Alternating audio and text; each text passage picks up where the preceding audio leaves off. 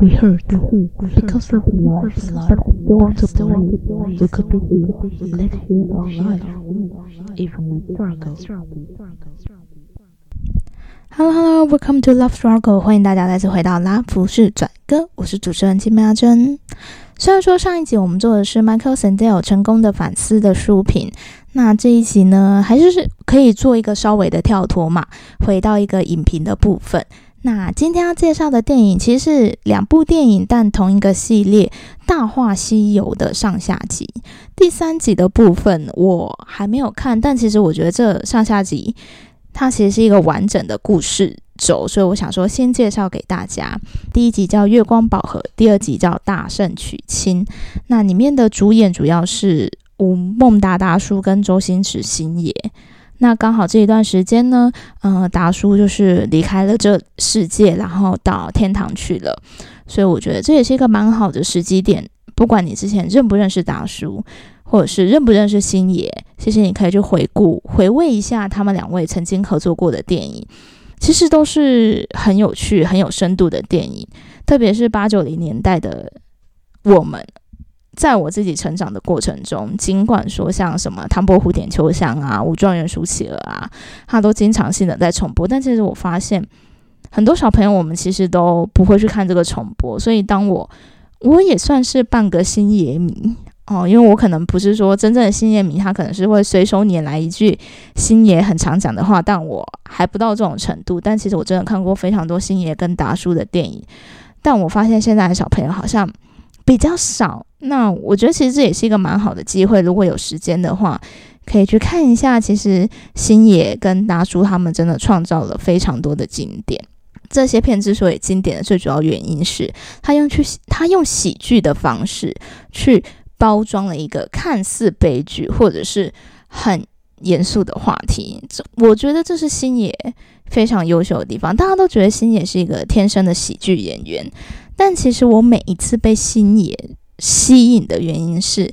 在他那个眼神当中，不管是他搞笑，或是他在里面演一个怅然若失的角色的时候，我总是能在他的眼睛里面读到一些故事。而我觉得拥有这个故事的人，他不单单纯粹的只是想要搞笑，而是他想用他的电影，他想用他的演技告诉这个观众一些事情。所以其实当美人鱼上映的时候，我也去电影院看了。然后很多影评其实都觉得，哇，星爷又在玩自己的梗，哦，觉得星爷的梗已经玩烂了什么什么的。可是其实看完整部片以后，我觉得星爷他都是一如既往的，这个东西就是星爷的东西，它包装在一些看起来好像很无厘头的搞笑里面。美人鱼里面，我就觉得一点就是。女主角的演技略为生硬，她的眼睛里面没有东西。我觉得这当然是一个很抽象的说法，但是我觉得如果有在长期看电影、看电视的人，你就会知道为什么有些人我会觉得他演技很好，为什么会觉得周迅演技很好，汤唯演技很好，因为你看得出来这个眼神里面的东西。张曼玉的演技为什么很好？美人鱼里面，我只有一点觉得说，我看不到女主角眼睛里面的东西，这是很可惜的。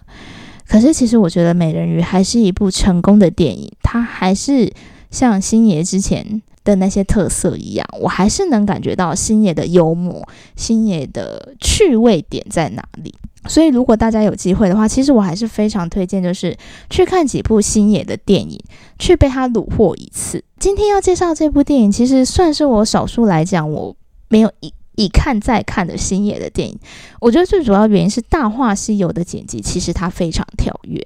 他在讲一个东西是时空穿越，如果你真的要讲的话，其实它就是一个时空的穿越，然后用《西游记》的这个题目去包裹它，所以在那个年代。的时候，它的剪辑不会像现在这么纯熟，所以你有时候会不知道说这个究竟在剪什么。他有时候想要重复一些武打的场景，所以你反而会有点怀疑说是不是我家电视坏掉了。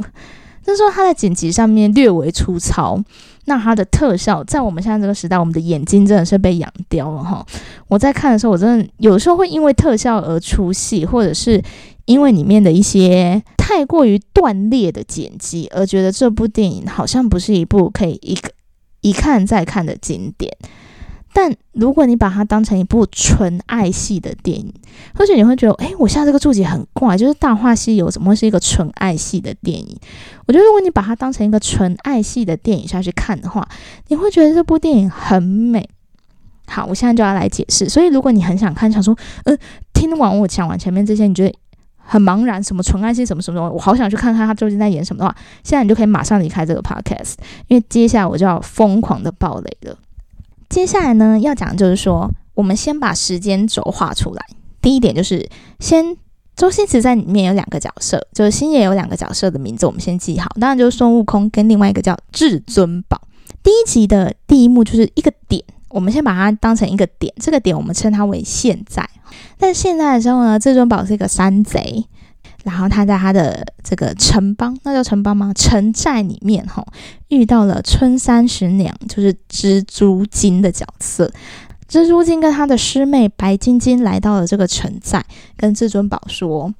他们要找。个孙悟空的转世，因为孙悟空转世就会引来唐三藏这样子，然后他们要吃唐僧的肉，他们要长生不老什么什么的。但其实对白晶晶来说，他最主要的是想要找到孙悟空，因为他是他那个背信忘义的负心汉。当然，在这个过程当中呢，白晶晶跟至尊宝他就会发生一些情感上面的连接嘛，就变得暧昧，反正他们就互相喜欢上了彼此。那发生了一连串的事情，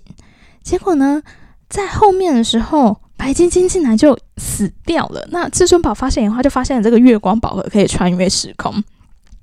所以他就不断的使用这个月光宝盒，不断的使用。其中就有几幕是非常经典嘛，就是他波呃波波着什么时候说，反正他就是要使用月光宝盒嘛。那他要回到过去的时候，就会一直被那个吴孟达达叔的角色看到，达叔的角色就会说：“哎，怎么又升天了？”然后他就说：“哎，我怎么讲又？”里面可能现在在网络上，因为达叔最近过世的关系，这就是那一个牛魔王跟娘子一起出来看上帝吧这一句很经典的台词的出处，这样子，他就是不断的回到过去，回到过去以后，就发现了说。原来白晶晶她是自杀，然后在最后一次使使用月光宝盒的时候，月光宝盒故障了。她回到距离这个时间点五百年之前，其实这个就已经是第二集的内容了。就是她遇到了紫霞仙子，那个山呐，从山山后面牵着马走出来的紫霞仙子，那个朱茵的美貌，真的，什么叫？屏息以待的美，什么叫美到发光？我觉得如果你去看这部片，你大概可以略略的感受到什么叫美到发光。就是朱茵的一颦一笑，她那个调皮深情，为了他人牺牲的所有一切都美到不行。那时候紫霞仙子就跟他说：“这座山现在全部都是我的哦，我要把这边改名叫盘丝洞，我以后就是盘丝大仙。”这时候，至尊宝才发现，原来他回到五百年前。那他心心念念的还是要回去找白晶晶嘛，要去找他爱上的那个女子，所以他算是有一点欺骗这个紫霞仙子，就是要请他去帮他拿月光宝盒啊什么的。结果，其实在这个过程中呢，紫霞仙子也喜欢上了至尊宝，而且他发现至尊宝呢，就是那个可以拔出他紫青宝剑的人，就是上帝为他安排的如意郎君。所以他跑进了至尊宝的心里面，一看是真的进去人家心里面。我觉得他家还有做一个那个场景，就是心脏砰砰砰的场景。他问他说：“那个至尊宝的心里面到底有谁？”结果他发现了至尊宝的心里眼里全是白晶晶的时候，如果你知道你爱的人他心里眼里全是另外一个人的时候，我们会怎么做？紫霞仙仙子决定成全他。就是我觉得这部片里面，紫霞仙子她一直知道至尊宝是在骗她，想要利用她拿回月光宝盒，可是她甘于被他骗。她甘于受骗，我觉得这就是每一个我们在热恋期的时候，我们就是这么傻。有时候你会看到很多新闻，会说哦，热恋期的少女怎么怎么样，被怎么样怎么样的时候，你会觉得说怎么可能这么傻？可是其实每一个人在恋爱当中，我们是不是都有一点傻气？我们都有一点那么义无反顾。我觉得紫霞仙子就是完全把这个特色所演出来了。那她就是。一心一意的，就是想要帮助这个他所爱的男子。反正最终呢，这个至尊宝，他这个五百年前，他竟然也遇到了白晶晶。那时候他正要来盘丝洞求求武学啊，他叫他去找盘丝大仙，就是紫霞仙这个角色去求武这样子。结果他就发现说，哎，原来这是白晶晶，然后就跟他求婚。他就想说，对，这就是我心心念念一直爱的这个女人。白晶晶也就是有一点被这个男人所感动嘛，就是你知道那种义无反顾、很呃很坦然的说爱你，他也是有一点心动。然后他也进去了至尊宝的心里面看了，结果他就发现说，哎，至尊宝的心里面真的是有我，可是有另外一个女孩子留下了一个东西。所以他最后留了一封信给至尊宝，说：“我觉得上天安排你回到这五百年前，不是为了来找我，而是为了来找他。就是这一点你会觉得很怅然，就是说，就像那个菩提老祖在里面曾经他救了至尊宝，在五百年前他救了至尊宝这个角色以后，他说你在梦里面喊了晶晶九十八次，那至尊宝就露出一个表情说：唉，我就是这么爱这个女子。”甚至我在梦里面，我也讲了她九十八次，然后他就后来又补了一句说：“可是你喊了紫霞七百八十五次，啊，七百八十四次，第一次是七百八十四次，OK。”然后他说：“嗯，他自己也很震惊，就是至尊宝他的星爷的演技厉害在什么地方？他演出了他还不知道他爱紫霞的那一种感觉。那后来晶晶留下的这一封信，他坐在那个算是洗戏房嘛，哈，那个洞里面的时候，他很。”怅然若失，说：“哎，晶晶最终还是走啦，什么什么的。我真的要回到现代去，那那个才是我跟我属我跟晶晶所属于的那个时代。”他还是这么想哦。然后菩提老祖到他身边说：“可是这一次的梦里面，你又喊了紫霞七百八十五次，多了一次经典的台词要来了。”OK，星野的角色说：“我只不过是因为说了谎，骗了那个紫霞。”所以呢，我内心有一点内疚而已，所以我还会一直叫他的名字，好吗？我就是我越来越讨厌他了。那个菩提老祖就说：“爱上一个你所讨厌的人呐，那是最痛苦的。”周星驰说：“我要怎么去爱上一个我讨厌的人呢？”我觉得菩提老祖在这边说的这句话真的，他很烂俗。可是我想，我们可能都曾经这么问过自己：爱一个人需要理由吗？需要吗？不需要吗？就是爱一个人需不需要理由？就像紫霞在里面，她甘于被这个至尊宝这个角色所欺骗。她知道她心里是另外一个人，可是她还是甘于被他欺骗，因为她爱他。你说紫霞傻吗？其实我觉得紫霞的心跟明镜似的，她早就知道这个眼前的男人，她所爱的这个男人，他并不爱她，可是她还是甘于被他欺骗。你说她傻，其实她很聪明。那你说你被一个人欺骗，是不是要一个理由？你甘于被他所骗，是不是要一个理由？就像我们爱人一样，我们究竟需不需要一个理由？我觉得回归到，不管是爱情，甚至是亲情，我们去爱自己的子女，去爱自己的父母，其实有时候我们说不清那个理由究竟是什么。所以我觉得这也是为什么我觉得《大话西游》是一部纯爱片的原因。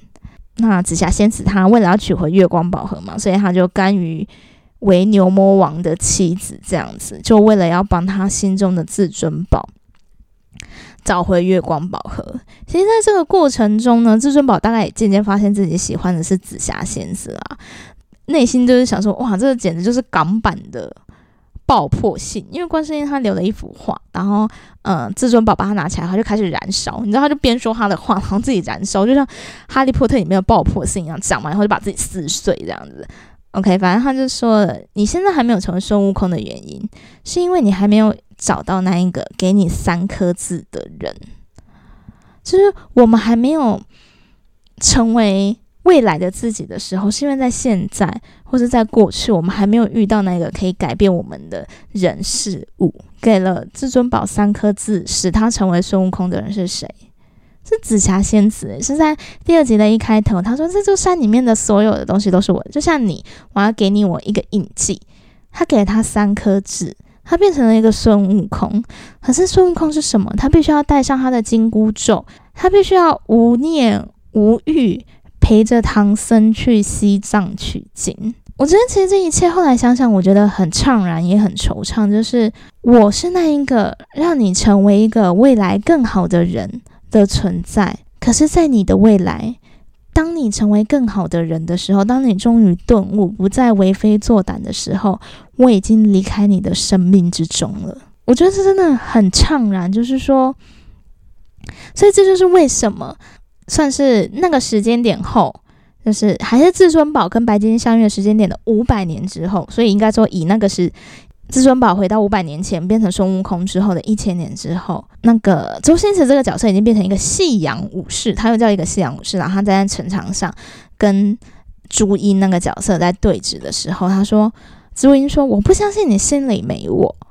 我不相信你，要不然你亲我一下。那个孙悟空在底下看的时候，他那个眼神，尽管他其他地方都被毛所遮住，但你可以看到他那个眼神是：这个我所深爱的女人，她已经不再爱我了。可是我内心还是深爱着她。但因为我的社会的责任，就是我必须要去随着师傅去取经，我没有办法爱他，我无法以我现在这个样貌爱他。如果他爱的是这个夕阳武士，我要来推他们一把，所以他附到了夕阳武士的身体里面，亲了紫霞仙子，然后让他们最终在一千年以后，终于能够顺理成章的在一起，然后算是第二集的完结，就这样结束了。所以整部片看起来，以后我们会觉得好像是一个 happy ending，可是其实我觉得非常的惆怅的原因是什么？就是说，当至尊宝跟白晶晶相遇的时候，回到五百年前，我以为我找的是白晶晶，可是那时候的白晶晶并没有爱上我，我并不是他心里的至尊宝或是孙悟空，他并没有爱上我，所以他走了。他也发现我心里面心心念念最重要的那一个人不是他，而是那个在我心里留下一滴泪的女人，就是紫霞仙子。紫霞仙子是一个让我成为孙悟空的人，而在五百年后，我却无法再爱紫霞仙子了，因为现在的我，我必须要随着师傅去取经，我有其他的任务必须要去做了。那我唯一能做的是什么？就是成全，成全这个看似像我以前所深爱的这个女人，她的幸福。所以我觉得整部片，你把它当成一个纯爱系的电影，纯然的爱是什么？是成全，是我尽管知道你心中没有我，我还是甘于为你被你所骗，甘于为你牺牲生命，去一个我所不爱的人身边，只为了让你能取得你想要的东西，回到你所爱的那一个人。这是紫霞的成全。他要帮他帮至尊宝取得月光宝盒，让他回到金靖身边，这是紫霞的成全。而孙悟空的成全是什么？因为现在的我戴上了紧箍咒，我从此以后跟人世间的情啊欲啊没有半分沾染了，所以我逃到了夕阳武士的心里、身体里，伪装成他，成全了他和现代的紫霞。这是孙悟空的成全。那什么是金晶的成全？是她明明在还是一个天真浪漫的少女的时候，被这样热恋的追求，被这样热恋的求求婚，她心里也有了一个这个男人。可是她在心里面，她在这个男人的心里看见那一个在她心里留下一滴泪的女人以后，她选择留下一封信走开了。这是晶晶的成全，所以。整部片里面都是人与人之间的成全，是愿那一个你所深爱的人能更幸福。所以我觉得这样的爱是太困难了。这种爱，它既无私，他当然想占有这个人，可是他却愿意为了这个人去牺牲他自己。这个爱纯洁到令人害怕。所以为什么我说？《大话西游》也是一部纯爱系的电影的原因就在这边，而我觉得这些东西可能你一定要真正的去看这部片，你才知道，嗯，周星驰星爷跟达叔，或者是这部片的导演，他想告诉我们的是什么？就是在这个是妖是人还是人妖 里面，唐僧讲的嘛的，是妖是人还是人妖？对这个情况里面。这个爱究竟是什么？虽是妖，虽是神，但内心却充满了爱。我非常喜欢紫霞所说的一句话，就是说：“如今我再也不是神了，我只想追求我的如意郎君。”我觉得这句话真的非常的美，就是尤其在东方的世界里面，我们觉得神应该是要无欲无念的，所以孙悟空被迫戴上了紧箍咒，他要与这个世间的情和爱没有半分的沾染，这样的他才是神圣的。可是紫霞却愿意为了他在人世间的这些苦难、这些情啊、爱呀，放弃他的神格。所以我觉得《大话西游》的片是，嗯，虽然短。虽然剪辑粗糙、特效粗糙什么的，但请你深思去想，它就是一部爱情剧，一部很美的爱情剧。里面每一个人都在为了自己的爱情奋斗，但尽管他们都为了自己的爱情努力哦，你可以看到至尊宝他为了要找到晶晶，他在那五百年后他也是非常努力，他在各种可能会杀。杀死他的情况底下，里面他还是想要找到晶晶。他为了他的爱情奋斗，就像紫霞、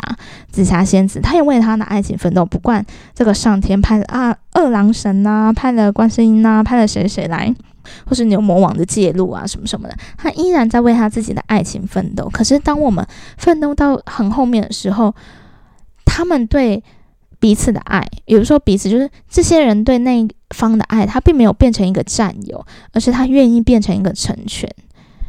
你想，这是一件多困难的事情，就是你疯狂的追求到这个人以后，你明明知道这个人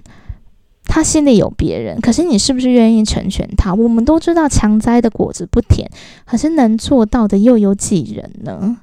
所以我觉得《大话西游》就是一部这样子的片，就是。我们不要把它当成《西游记》或是当成一部喜剧片来看，就把它当成一部纯爱系的片来看的话，你会觉得蛮感动的。那也会真的回到当初，可能大家在国高中谈恋爱的时候，甚至大学的时候，你爱那么一个人，爱得奋不顾身的时候，会不会有一个瞬间，你对他的爱不再只是全然的占有，而是希望这个人幸福的时候？那我会觉得，那你看《大话西游》，看紫霞，看至尊宝，看晶晶，看还有谁？里面这些人每一个角色，他们所塑造这些的氛围，我会觉得你很有感。这也是星野的电影厉害的地方，就是说，它不仅仅是男女主角，它每一个配角都是立体且饱满的，而且每一个配角也为了让自己的角色很饱满，付出了非常多的努力。我。印象很深的一部片，就一句话，就是说，不是在这部片，是诶，我不知道是访谈节目还是以讹传讹什么的，就是周星驰跟吴孟达在剧嗯现场的时候，他看着吴孟达一直看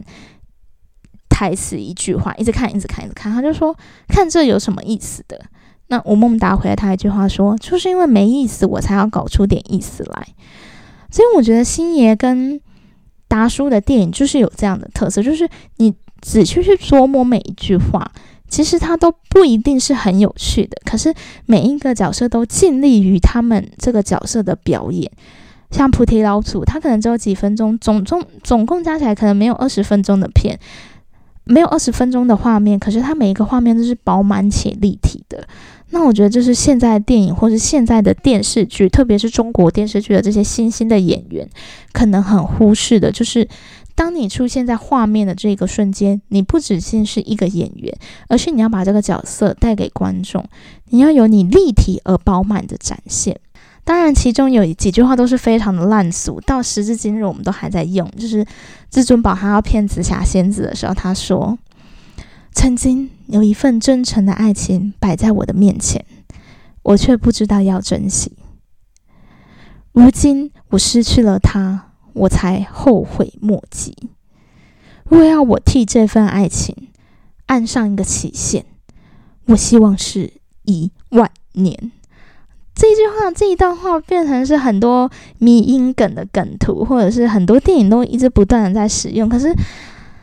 这句话本身没有。没有，嗯，没有吸引你，或是可以让你一读再读的地方，而是星爷在演这句话的，在讲这句话的时候，他既把那种深情演出来，可是他又让观众知道他是在骗紫霞的，这是一个很有深度的表演。而这些表演，我们应该说，我们渐渐的在现代的影视剧本里面、文本里面都看不到了一个多层次的表演。所以这也是为什么我觉得说，如果我们大家有时间，我们可以去看很多很多以前的电影的原因，是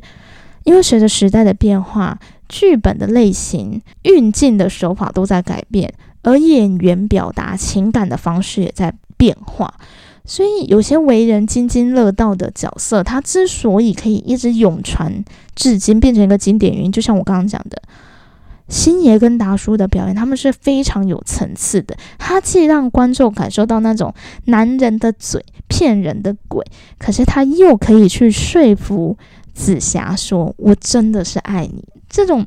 我们用话都不一定说得明白的东西，星爷、达叔，或者是紫霞仙子，或者是里面的菩提老祖，或是很多很多的角色，唐僧的角色，他们都一一的把他们演得淋漓尽致。今天大概就是解释到这边。其实我是把整部剧情都讲完了，就是说你就算不去看那部片，大概也知道整部片在演什么。讲讲直接一点，其实也没什么剧情，重点都是里面角色的演绎。这也是电影最可贵且困难的地方哦。我并不一定有一个非常好的剧本，可是透过这些演员立体且丰富的。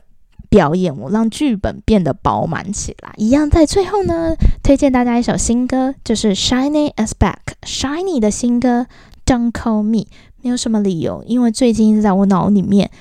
不断的巡回播放，这是一部非常好的歌，然后里面的 Kim Keep Bum 就是金起范 Key，真的非常可爱，就希望大家去帮我们刷一下流量，好不好？虽然他们已经在现在这个时间里获得第三个。嗯，音乐节目的第一名，但还是持续的刷流量，好不好？感谢大家，那今天的节目就到这边结束了，谢谢大家，谢谢。